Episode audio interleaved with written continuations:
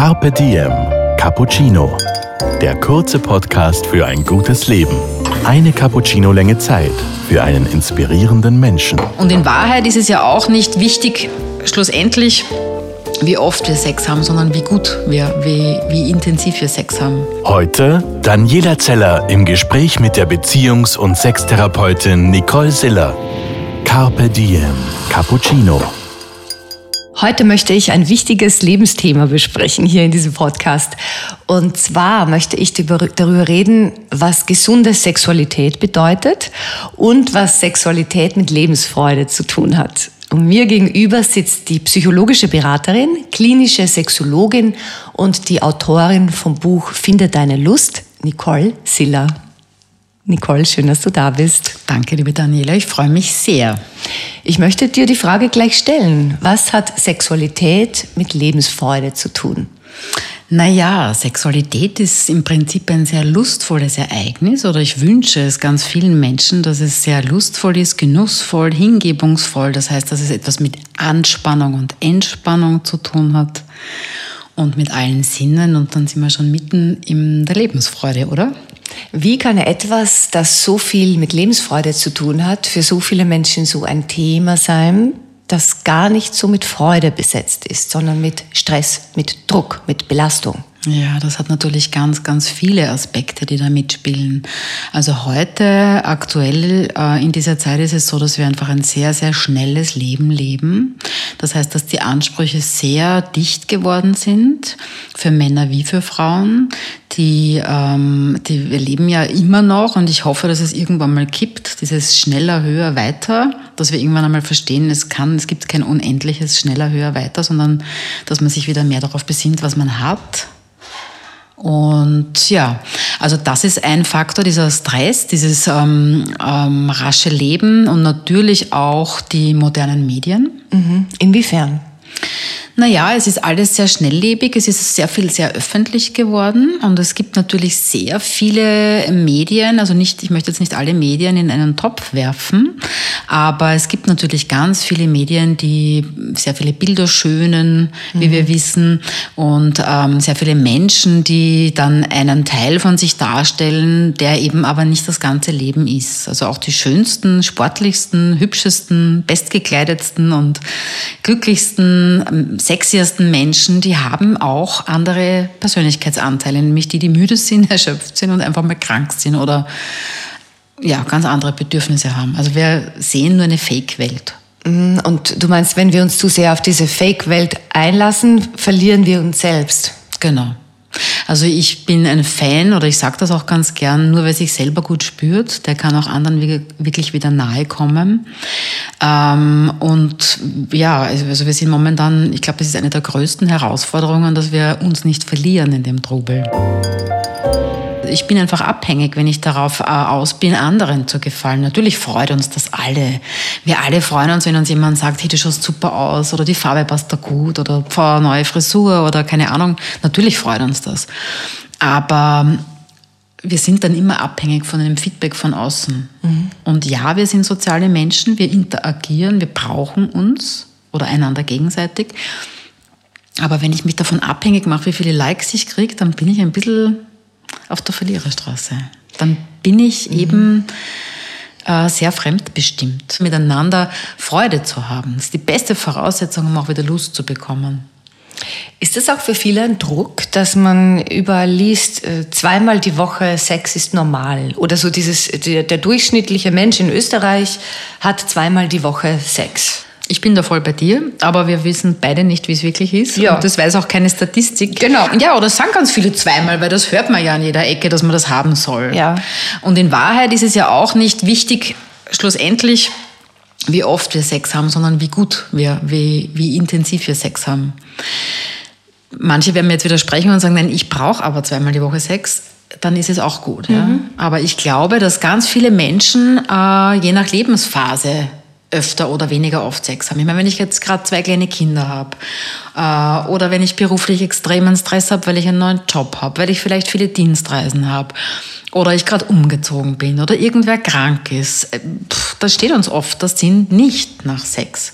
Kann aber natürlich in kürzester Zeit sich wieder ganz verändern. Ja? Ab wann, wenn ich jetzt in einer Beziehung bin, Ja. sollte ich mir Sorgen machen? Also ab wann nach einer sexlosen Zeit? Ist es, kann man sagen, wenn zwei Monate kein Sex war, dann sollte man wieder. Oder wenn ein Jahr nicht, dann Das- sollte man wieder. ja, Oder nach würd- zwei Wochen. Ja, also ich würde sagen, dass es da kein richtiges Maß gibt. Man sollte sich dann Sorgen machen, wenn man sich fragt, fehlt mir was oder fehlt mir nichts? Beziehungsweise wenn die beiden, meistens sind es zwei Teile, die die, die Sexualität miteinander genießen, wenn einer mehr will als der andere. Also wenn, wenn, wenn man zum Beispiel feststellt, okay, wir haben jetzt, glaube ich, schon keine Ahnung mehr, wann Sex gehabt, mir fehlt eigentlich gerade gar nichts und der andere sagt, aber ich warte schon die ganze Zeit drauf. Also wenn da kein Gleichgewicht ist, ja. Ich kenne Paare, die leben jahrelang ohne Sexualität ähm, und sind glücklich, aber dann irgendwann einmal kommt meistens ein Teil drauf, hoppala, es fehlt mir dann doch was. Wenn ich Sexualität will, dann muss ich in die Verführerinnen- oder Verführerrolle steigen. Ja, aber was ist, wenn ich jetzt in die Verführerinnenrolle steige und, und, und das kommt nicht an? Also d- der, der Mann in dem Fall sagt, bah, ja, du, ich bin müde oder sagt, du, bah, so ist dir nicht kalt, zieh dir was an. Ja. Also, oder, oder gib die Hand weg, dreht Ja. sich um. Und das ist ja eine Zurückweisung. Natürlich, Und das verschärft ja das Problem. natürlich. Was macht man dann? Ja, äh, das war jetzt ganz schön, weil wir alle verschiedene Bilder zur Verführung im Kopf haben. Also mit Verführung habe ich jetzt zum Beispiel noch gar nicht gemeint, dass ich mich jetzt in Dessous verpacke und äh, vielleicht die Tür äh, meinem Mann aufmache, sondern dass ich vielleicht einfach ähm, mit ihm scherze oder ihn anflirte oder ihn vielleicht öfter berühre, wenn ich mit ihm essen gehe. Sowas ist ja auch schon Verführung. Also ich würde jetzt, wenn das wirklich eine längere äh, sexlose Strecke war, würde ich wirklich mich nicht gleich in sexy Klamotten schmeißen. Und äh, egal, ob ich jetzt Frau oder Mann bin, nicht erwarten, wenn ich jetzt wieder mal Lust hätte, das zu aktivieren, dass es sofort funktioniert. Weil damit äh, ist die Erwartung so hoch, dass die Gefahr, es zu scheitern, auch sehr hoch ist. Also da würde ich wirklich viele Schritte zurückgehen und sagen, so wie komme ich dem anderen wieder nahe? Wie spüre ich? Es kann ja auch beim Fernsehen sein, dass man sich aneinander kuschelt, einmal wieder bewusster. Oder dann beginnt irgendwo eine kleine Streicheleinheit. Oder mal wieder einen Kuss. Carpe Diem. Cappuccino. Also es gibt eine Million Möglichkeiten, jemanden zu verführen. Ja? Aber wichtig ist, dass man auf der einen Seite nicht den anderen unter Druck setzt, aber ihn einlädt und dass der, der gerade weniger wollen würde, also der, der verführt werden möchte, dass der oder die sich doch auch mal bewusst macht, es ist manchmal wirklich so unsexy wie beim Laufen, wenn man schon ewig nicht laufen war und man geht dann mal, boah, das ist super, wenn man dann endlich mal wieder laufen war. Also das heißt, die, das, der Appetit kommt auch oft beim Essen. Ich habe mal eine Umfrage gemacht, getrennt nach den Geschlechtern und sowohl bei Männern wie auch bei Frauen war eine Grundvoraussetzung, die allergrößte bei beiden Geschlechtern, was brauchst du, damit du gute Sexualität lebst, war Vertrauen. Nicole, ich habe ein paar Fragen an dich, die das Leben stellt. Hast du bestimmte Rituale in der Früh, zum Mittag, am Abend? Ja, ich habe ein Ritual und zwar habe ich in meinem Schlafzimmer ein kleines, so ein asiatisches Holzfenster mit zwei Fensterläden und ich habe mir angewöhnt, weil ich zu jedem Menschen oder auch zu meinem Hund in der Früh immer sage Guten Morgen, dass ich dieses kleine Holzfensterchen öffne und mir selbst einen guten Morgen wünsche und ich mache das auch am Abend immer zu. Das ist ein Ritual, das habe ich mir irgendwann einmal vor vielen Jahren angewöhnt. Was macht das mit dir, wenn du das machst? Es bringt mich dann bewusst in den Tag. Wir, wir kennen das alle, wenn man irgendwie gerade, letztens habe ich mal wieder verschlafen, musste dringend weg und bin wirklich aus dem Bett, wow, und in die Klamotten und haben wir nachher gedacht, so, wie geht's mir jetzt eigentlich? Und für mich, ich habe das verankert mit dem, in dem Moment, wo ich den Spiegel aufmache und sage, hey, guten Morgen. Manchmal sage ich auch, guten Morgen, schöne Frau. Ja, je nachdem, Also du sagst es auch laut. ja, manchmal laut, ja, manchmal ja, ja. nicht. Je nachdem, ähm, dann macht das was. Ich habe das Gefühl, ich komme dann bei mir an. Ah, so eine Bewusstwerdung. Bewusstwerdung. Genau. Und dann habe ich noch ein Ritual in der Früh, dass ich mir mal einen wunderbaren Cappuccino mache und mich dann auf mein Yogakissen setze und mit meinem Hund kuschel. Das klingt nach einem sehr schönen Morgen im Hause Silla. Gibt es ein Zitat, das dich geprägt hat? Es gibt ein Zitat, das ich dann auch modifiziert habe. Ich darf jetzt meine Variante sagen. Natürlich. Wer will, findet äh, äh, Spielräume und Wege. Wer nicht will, sucht Gründe. Das ist ein Zitat, mich sehr Original ist, wer etwas will, sucht Wege, wer etwas nicht will, sucht Gründe. Genau. Das Und ist ich- mein Lebenssatz auch. Genau. Ja. Ich finde, wenn man will, findet man immer lustvolle, genussvolle Wege und Spielräume. Ja. Genau. Woran erkennen andere deine Eitelkeit? Meine Eitelkeit, tja. Hm. Das kann ich jetzt nicht beantworten. Woran andere meine Eitelkeit erkennen kann Bist ich du eitel? Also ich, Oder in, in welcher Hinsicht? ich glaube, es ist mir schon wichtig, dass ich mir gut gefalle. Ich mache das mehr für mich. Ja, ist die Frage, ob das dann schon Eitelkeit ist. Ja, das weiß ich jetzt auch nicht. Also es gibt Tage, da schminke ich mich nicht und dann gehe ich raus und bind mir die Haare zusammen und es ist mir ganz egal und ich mag mich trotzdem. Und es gibt Tage, wo ich mir denke, ja, und die Haare müssen frisch gewaschen sein und der Lippenstift muss passen. Also ich kann es jetzt nicht sagen, woran ich meine Eitelkeit merke. Was können andere von dir lernen? Also ich hoffe, dass ich sehr viele Menschen inspiriere, ihr Leben lebendig und lustvoll zu gestalten. Das ist mein Job. Was war denn die wichtigste Lektion, die du im Leben gelernt hast? Die wichtigste Lektion im Leben war, da gibt es ein paar Lektionen. Auf der einen Seite, es ist nichts für immer.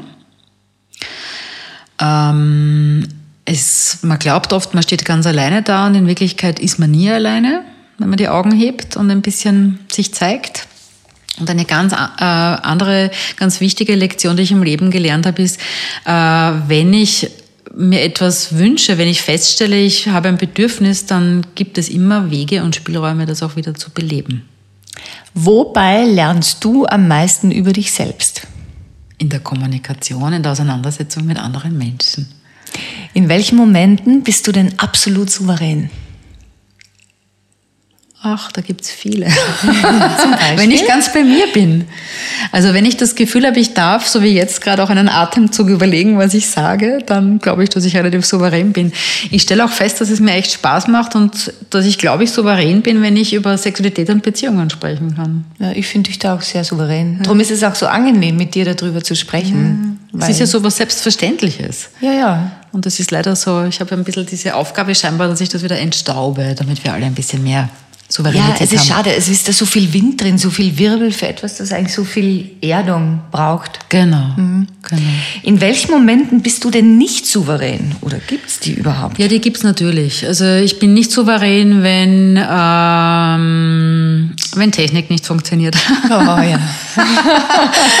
ich bin nicht souverän, wenn mein Hund gerade irgendeinen anderen Hund ankläfft und ich so das Gefühl habe, ich kann sagen, was ich will. Ich bin nicht souverän, ich bin nicht immer souverän, wenn ich äh, in Gesprächen bin, äh, wo es um sehr persönliche Themen geht, privat. Da bin ich auch nicht immer souverän, klarerweise. Also ich bin einfach auch ein, eine ganz normale Frau privat. Ja, also wenn es wirklich zwischenmenschlich, privat, privat, wo du dich danach är na, ärgerst oder vielleicht sagst, Herrst, jetzt weiß ich das eigentlich so gut, warum habe ich jetzt ganz anders reagiert? Genau, genau. Aber ich, das ist halt so. Ja, das kenne ich auch. Das eine ist die Theorie und das andere ich ist das weiß, reale Leben. Aber warum ist das so schwierig, das zu verbinden? Also mittlerweile bin ich nicht nervös, wenn ich, äh, wenn ich nicht souverän bin privat. Aber es beruhigt mich, wenn du sagst, du hast das auch, weil ich denke, das gibt es nicht.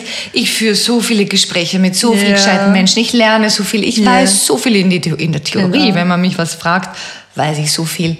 Und so im Privaten denke ich mir, was bin ich für ein Loser manchmal? Nein, aber da bist du zu hart zu dir, weil ganz ehrlich, das Schöne ist ja, dass wir Gott sei Dank ein ganzes Leben lernen. Und wenn wir jetzt immer souverän wären, würden wir uns von unserem Spüren abkoppeln. Wir würden dann immer souverän, wir würden immer auf der Ja. logischen, kognitiven Ebene sein, wir würden alles theoretisieren. Aber in dem Moment, wo ich mich spüre, in dem Moment, wo Liebe oder wo Erotik oder wo Begehren ins Spiel kommt, bin ich verletzlich. Da bin ich nicht immer bei mir, manchmal bin ich da außer mir, manchmal ist es wunderbar außer mir. Und da darf sein. ich dann auch so Und ich- weinen und wie ein kleines Kind beleidigt sein und, und ganz... Ja, ich darf dann man einfach ganz anders sein. Da darf ja. ich dann ganz anders sein. Genau, genau. Es ist nur gut, wenn ich dann auch erkenne, okay, ich darf so sein äh, und nachher sage, okay, ich war so. Ja. Habe ich jetzt dann noch was zu klären? habe ich damit jemanden unter Druck gesetzt oder habe ich jemanden womöglich sogar verletzt in meiner Emotion? Also mit dieser Antwort hast du mir jetzt so viel Gutes getan und ich glaube ganz vielen anderen auch, auch, auch. Dankeschön, Nicole. Und eine Frage habe ich noch. Wenn alles möglich wäre, was würdest du heute tun? Wenn alles möglich wäre, was würde ich heute tun? Das habe ich mir jetzt nicht überlegt. Wenn alles möglich wäre, was würde ich heute tun? Dann würde ich jetzt, glaube ich, ähm, ganz, also die wichtigsten Menschen in meinem Leben nehmen und an einen wunderschönen Platz fliegen, gehen, fahren, weiß ich noch nicht, und dort ein wunderbar genussvolles Essen genießen. Wo wäre denn dieser Platz? Na, ich habe mich jetzt gerade am Strand gesehen, aber das ist jetzt im Moment. Da ist ja alles möglich. Es ist ja alles möglich, genau. Dann würde ich mich jetzt irgendwo, ja, ja, da fällt mir jetzt eine griechische Bucht ein. Da würde ich mich jetzt hinbeamen, wo man wirklich im Lokal sitzt mit den Füßen im Sand direkt am Strand und dort einfach essen, genießen, die Meeresluft riechen, ein gutes Glas Wein dazu. Alles ist möglich, es ist Vollmond. die richtige Musik spielt, alle Sinne sind eingebunden. Nicole, ich danke dir sehr, sehr, sehr für deine erleichternden Ansätze, für deine schönen Gedanken und für deine Zeit. Sehr gerne. Dankeschön. Dir hat unser Carpe Diem Cappuccino geschmeckt? Dann gönn dir die XL-Variante. Den kompletten Podcast mit Beziehungs- und Sexcoach Nicole Siller auf Soundcloud, iTunes, Google Play oder Spotify. Jetzt abonnieren und liken. Das Carpe Diem Magazin erscheint alle zwei Monate. Besucht auch unsere Social Media Portale auf Facebook, Instagram und YouTube und unsere Website carpediem.live. Carpe Diem, der Podcast für ein gutes Leben.